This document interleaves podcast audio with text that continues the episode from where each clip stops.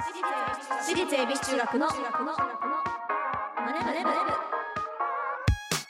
朝のチャイムが鳴りました私たち私立恵比寿中学です今日の担当は出席番号3番前山理香と出席番号17番中村優奈がお送りしますこの番組は私たち私立恵比寿中学のメンバーがマネーお金について学び考え知識をつけるお勉強プログラムですはいはい日本最大級のママ向け情報サイトママスタというところがえ将来のお金の不安に関するアンケートを実施したそうですはいはい、アンケートの内容は将来のお金の不安解消のために何をしていますかというもので、選択肢に預金や貯金投資保険その他の4つを設定さはれているそうで、はいこちらのね資料ありますがいはいなんと結果は預金や貯金を選んだ人が全体の55.4%と半数以上を占めてました。うーんはとねいもっといそうだけどうね。んねうんはい子供名義の口座で、えー、と学費分を貯蓄している人もいたそうですね、へえうん、そして保険と答えた人は18.2%学資保険や積立保険を利用している人が多かったようです、でもそれもやっぱ子供のためなんだねやっぱママだからね、そして投資と回答した人は19.8%へえ意外と多いですねねえあの保険をね超えてるのがちょっと意外じゃない保は険が18.2%だから、もうそれよりもねいはいちょっと多いっうんていうのが結構衝撃だなと思いました、まあ、はい中でも多く見られたのは NISA をしているという声だったそうですよ、うんね、ママたちもね資産を守るためにね、投資を始めている方が多いようですねはいねいやでもやっぱなんかママママってすごいよねそう考えるとさすごい私も学生だった時まではママがはいお金の管理をしてくれててはいだから毎月お小遣い制だったんだうけんど、はいそうそうだから私がさ結構さなんていうの本能のままにお買い物をしちゃうタイプなのね私です私ですこれ今食べていいから買っちまおうみたいなタイプだったりするから、はいもうその中でちゃんとお金をやりくりしましょうみたいなことをちゃんとやってくれるタイプのママだったからはいお年玉とかもさはいこう渡されたらさすぐさ「はい」って手出されてはいママが貯金しとくからって 言ってそうそうやってくれてはいであのねエビ中でさ一本になった時にはい貯金のさ口座を開いたらさすごく愛情を感じましたようーんママがいてくれてよかった って思いますけどで、はいどうしてるママが管理してるママとパパが管理してて、の、うん、まあ月私もこれぐらいお小遣い使っていいよって感じで渡されてその中でやり、そうなんおだ願うーんねなんかここからね大人になるにつれてさ、はいもしかしたら自分で管理する日がやってくるかもしれないからはいねやっぱこうこう見るとやっぱママってすごいよねっすてごいふうに感じたアンケートでございました、まあ、預金やね貯金はとても大事なのではいでそれで投資で増やそうということもね大切だって意識がママたちにも広がっているのか NISA っていうものがさ最近ちょっと浸透してるからはいそのハードルを下げているのかもしれないですしはいねだけどねこの NISA を始めるにも資産運用の知識は必要なので勉強しないとね、はいどんな商品買えばいいのかわからないので、はうん、一緒にユナもね含めて勉強していきましょうね。いはいはいということで毎回お題を決めて予習メンバーが先生となって勉強していきます。本日のテーマは貯蓄ってどうやるのわそしてこのマネ部でお金を勉強していつかは自分たちで事業計画まで立てられるようになりましょー番組ではメッセージをお待ちしていますメンバーと一緒に学びたいお金にまつわる疑問質問をお待ちしていまう。すうんラジオ日経エビチューマネブホームページメッセージフォームからまた SNS ハッシュタグエビチューマネブでお待ちしていますそれでは私立恵比寿中学のマネ部今日も始めていきましょうゆな修行の挨拶お願いします起立気をつけ礼私立恵比寿中学のマネ部この番組は東京証券取引所の協力でお送りしますアリとキリギリス諸君海が綺麗だなおやキリギリスくんじゃないか有課長ご無沙汰しております課長はやめてくれよもう僕は引退したんだからだが現役時代から資産形成を続けていたので日々の暮らしに不自由はしていないんです私もファイヤーしたつもりでしたが今は起業の道を選び社員たちと一緒に上場を目指して頑張ってますお互い頑張ってきたんだねなんだあれは JPX マネブラボー役立つお金の情報がいっぱい社員の研修に使えますねここんなサイトがあるなんてお金のこと投資のことまずはここから総合金融経済教育ポータルサイト JPX マネブラボ投資に関する最終決定はご自身の判断でなさいますようお願いします東京証券取引所私立恵比寿中学の SNS ハッシュタグエビチューモネブでお待ちしています今日の授業は貯蓄ってどうやるのはいということで将来のために今からしっかりと計画的に目先のことだけを考えてやみくもに使ってしまってはいけませんすぐにできなくても少しずつね蓄えておくことが大切ですわかりましたかはい先生何ですか高村さん将来のためにしっかり蓄えたいと思ってるんですけどうん偉いねでどうしましたどれだけ蓄えればいいのかわからなくってまあ確かにそうねそれはもう人それぞれの状況によって変わってくるのでそこもね考慮しなくてはいけないですよねそうですよね、それに私ってそんなに食べる方でもないと思うんで食べる方でもないあーあーあまあねどれだけ食費がかかるかも家庭によって違うからねでも食べることは好きなんです毎日いろんなもの食べたいしうんまあそうだねたまには贅沢したい時もあるよね缶詰は簡単に腐らないと思うので蓄えやすいと思うんですけど生ものはすぐにダメになっちゃうしはでも唐辛子でコーティングすれば長く持つかな私辛いものは好きなんでその点は全然問題ないんですけどちょっと待って将来のために何を蓄えようとしてるんだ何って将来困らないように食べ物を蓄えなきゃなーってお前はアリさんかアリとキリギリスのアリさんなのかそれとも冬眠前のリスさんか蓄えるってお金のことに決まってるだろアリさんもリスさんも辛いものは食べませんよ分かってますそういうことを言ってるんじゃないんですもうまったくちゃんと授業聞いてたの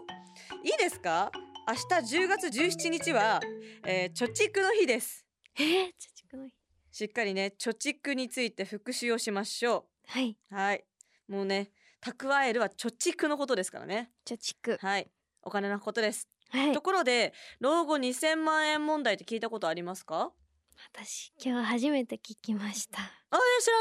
知らない知らなかったですでどんな問題だと思いますでも、なんか名前から想像したら、うんうん老後こう定年を迎えた後に、うん2000万円以上うんお金が必要になるっていうことおーですかおおおう大正解ですよおーやった大正解ですあの65歳以降30年間生きるにはおよそ2000万円の資金が必要と金融庁がえ試算して世間を逃げ出した問題なんですわあそうやばくない2000万だよ2000 2000万万円ってさえー、ってえね夢の年金生活じゃないんだっていううさ、ーんじゃあねそのね年金をもらい始めるまでに2000万円を貯めてる人ってどれくらいいるのでしょうかということで、はいえー金融広報中央委員会が発表した2022年の家計の金融行動に関する世論調査かっこ2人以上世帯調査によると、えー2000万円以上保有している世帯は、えー全体の18.7%だそうです。およそ5世帯に1世帯うんですね。はいだからエビ中で言うと低学年メンバーに1人高学年メンバーに1人みたいな感じじよ、あうーん、意外とお多い感じするよねなんかうね。ーんはいねでまた世帯主の年代別に貯蓄額2,000万円以上の世帯を見てみると20歳代で2,000万円以上貯めてる世帯は1.2%ですがはい60歳代でえー2,000万円以上貯めてる世帯は29.1%でした。うまあまあまあそこはさ、はいほらこうなんて私たちはアイドルやってるからさちょっと違うかもしれないけど、まあ一般的に言うと会社入って新入社員はまあいやねはいまだ、まだこの初任給そんなに多くはもらえなくって、はいでそこからこうね勤めてていくほどこうお給料上がっていくっていう考えだから、まあまあまあまあまあまあっていう,、はいね感じだと思いますが、はいまあ、ただこう各年代の平均値と中央値を見てみてください。どうなってますか、皆さん。平均値と中央値すっごい差がありますねそうなんですよ。差がありますよね。はいえちなみにその差があるどうなってます？どう差があります？どれくらい差があります？うん。 60歳代だったら、うん平均値は1819万円なのに中央値で見ると700万円そうなんですよ。すごだいぶねはい差があるんですよ。で平均値ってどういうことかわ分かってますよね。はいそのねデータの合計をそのデータの個数で割って得られるはい値だね。はいで中央値っていうのはそのデータを小さい順に並べた時にちょうど順番が真ん中になる値なので、はいまあ、このなんでこんなに差があるかっていうとその、まあ、例えば1231014でこうデータが並んでた場合はいこう合合計は30だから5で割ったら答えは6になるじゃんこれが平均値なんだけど、中央値はその123114の中の真ん中の値をやるので、はい3になるじゃんそういう時は。はい中央値は3になるのでだからこの60歳代はね700万円の人が、まあ、真ん中なんだねっていう。うーんまあ、なんかなんていうかこう持ってる人は持ってるし、うんまあ、持ってないというかね、まあ、極端な両極端な可能性があるねっていうはこいとですね。はいだからなんかね平均値の方は他の値と比べて極端にこう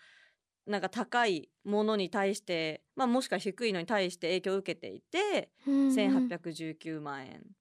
はいうん、なのかなと思います。でも平均値でもあれなんだね貯蓄額2,000万円以上が達されてないんだねどの世代うんも。うんうん厳しくない 厳しくないなんか厳しい厳しいよね。はいまあ、このことからね多くの人たちが平均値の貯蓄がないとこう考えられるんですが、はいまあ、このように見ると老後に2,000万円を貯めるには早いうちから計画的にね貯蓄をしていかないとまずそうですよね。だだってどの世帯も平均ですら到達してないんだもん。 はいね、じゃあ、あの貯蓄はどのようにしていけばいいと思いますか皆さんどうやって貯蓄すればいい、えー私もこれは知りたい教えてほしい教えーえて。お菓子を我慢したらいいと思いますそんなに買ってないのよ 私まあでもそつまりはいそういうことよね、うんなんかね簡単に言えば収入より支出をね小さくすればいいんですよはい簡単に言えばねそれができないから困ってるんでですこっちすは、 ま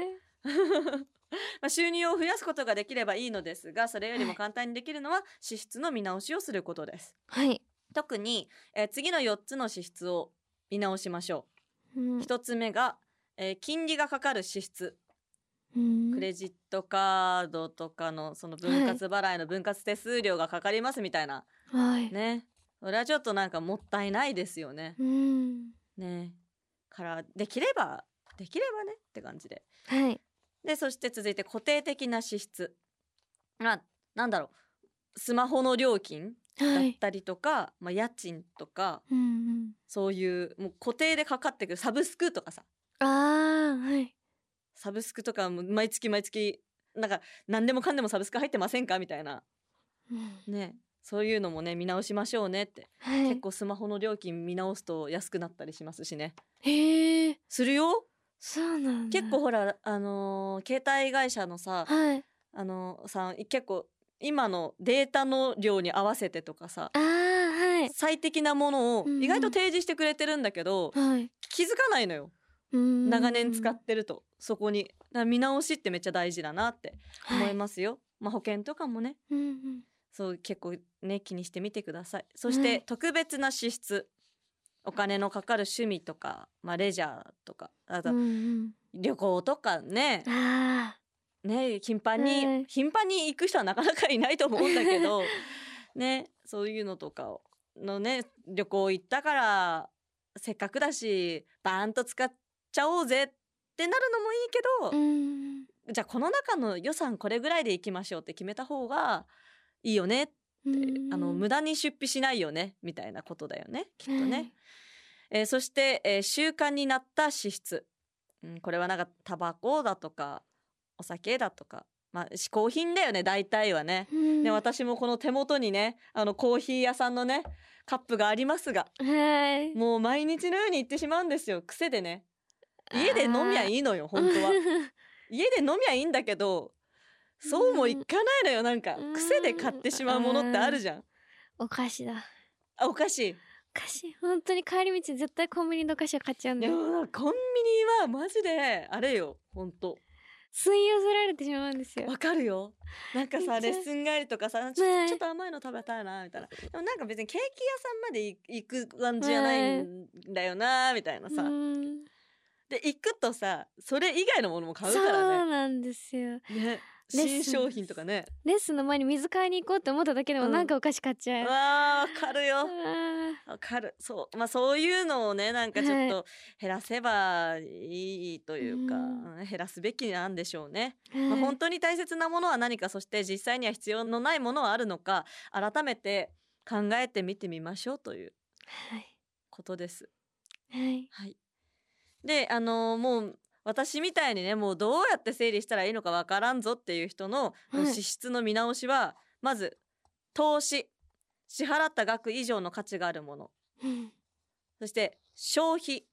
支払った額と同等の価値があるもの、まあ、生活するために必要な出費、はいね、で浪費支払った額以下の価値のものこのようには分けてみると整理しやすいかもしれません、なるべく浪費をなくしましょうねっていうことですよ ねはいお小遣いの浪費ばかりしています自分の中でカテゴライズされてるあ分かってますこれは必要なものだなってのもあれば、絶対に今日のお菓子は浪費だうーんなって思ったりもしますなんかさここまでいっちゃうとあれなんだけどさ、もうはいさ投資にしたくなっちゃうのよ自分の将来の うんいや今この私お菓子を食べることによって私の精神衛生が良くなるからそれって別に浪費じゃなくないみたいなうわーちょっと必要じゃないいって私の、あのー5分後のためにの投資なんだけどっていう精神でいるから浪費してしま うのよ。うんそこは一回冷静になってちょっと整理してみてはいかがでしょうかということですね。えーまた先取り貯蓄をするのもいい方法です。 先取り貯蓄はい先取り貯蓄わかりますか先取り貯あー蓄。先取り貯蓄うん先取り貯蓄は、はい毎月の収入から一定額を先に、えー貯蓄へ回す貯蓄方法のことで、はいえー貯蓄する分は最初からないものとします。うーんなんかね、はいその湯水のように湧いてくるものではないから、やっぱりね、はいこう最初からお給料入ったぞで、はいもう、まあ、3万だったら3万ぐらいをもうピッてうーん貯金してはいみたいなことだよね。うんそういう一定額ねだからなんかさはい1月とか究極ね、はい1月ぐらいにさ別の口座にさうんうんもう先にガッとさ12ヶ月分やっちゃう でもいいんじゃない そう いうあーそれやってたかもやってたお小遣いをうん、なんか月に何円はうん貯金にするみたいなうのんやってたんですけうど、んその時の私は意志が弱すぎて、うんその貯金した額も使っちゃってましあたらららららやっちゃったダねメだ石私もやっちゃったんだよそれ、うんこっちの口座は手を出さないって言ってさはいやってたのにさいつの間にか間違えてさはい なんていうのこっちの口座で引き落とすものを設定しちゃってて あー気づいたらなんかちょっと減ってるみたいなあそうそうそう、はいやったりもしましたそういうことね、ーまあまあまあまあまあ金融機関のねあの自動積み立て、えー定期預金などを利用すれば貯蓄するのが苦手な人でもやりやすいかもしれませんだから私たちみたいな人間ははいこれをやった方がいいかもしれない自動的にねはいいもう積み立てられるからさはいね、 そしてそこから余力があれば投資で積極的に資産を増やすことにチャレンジしてみてはいかがでしょうか、はいね、将来こうリタイア後は収入が少なくなりますので現役時代と同じような生活やね楽しいことは続けたいですよね。はい、ね、うんまあ、我々はほらもうアイドルっていう職業柄さはい現役っていう、まあ、なんかアイドルっていうのを卒業したらさはいやっぱ変わるわけじゃないうんうんそのお金の環境って。はいねえなんかどんな生活を送りたいですか変わらず生活を送りたいですよねこうやってね変わらず送りたい です変わらず送りたいですよ私も毎日ちゃんとコーヒーが飲める生活でありたいですもん ねえどんなおばあちゃん生活送りたいですか、でも憧れはうんなんか家庭菜園とかしてなんか自分で野菜とか果物作って、うんなんかもう自分でお菓子もご飯も作ってうんのんびり暮らしたいです、あーいいね、はい素敵ねそのねあの家庭菜園がある家ってことはつまり広めの家じゃないそうだ、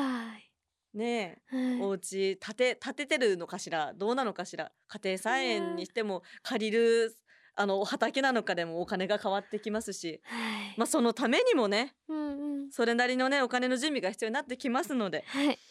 そのために投資で未来のお金を作り出してみてはいかがでしょうかという話でした。ね勉強になりましたよ。なんか耳が痛いです私は。今日のはすごく現実味があって心に響きましたそうねはいなんかねえぐさぐさきたよはい、ぐすぐね。すきましたうん今日もとっても勉強になりました、うん最後に今日の貯蓄ってどうやるのゆうななりにまとめると浪費は少なくしたい希 望や願望でしかないもう 少なくしようね、はいえー次回もしっかりお勉強していきたいと思いますラジオ日経私立恵比寿学のマネ部私立恵比寿中学のマネ部私立恵比寿中学のマネ部エンディングです今日は耳が痛かったねはいねもう今すぐ分けようそしてもうこの私に関してはこの意固地な考えはやめようもうちゃんともう冷静に第三者の目線でこれ は浪費か消費かね投資家をしっかり考えていこうと思いました。はい、はいなんか今まで投資とかの勉強が多かったから、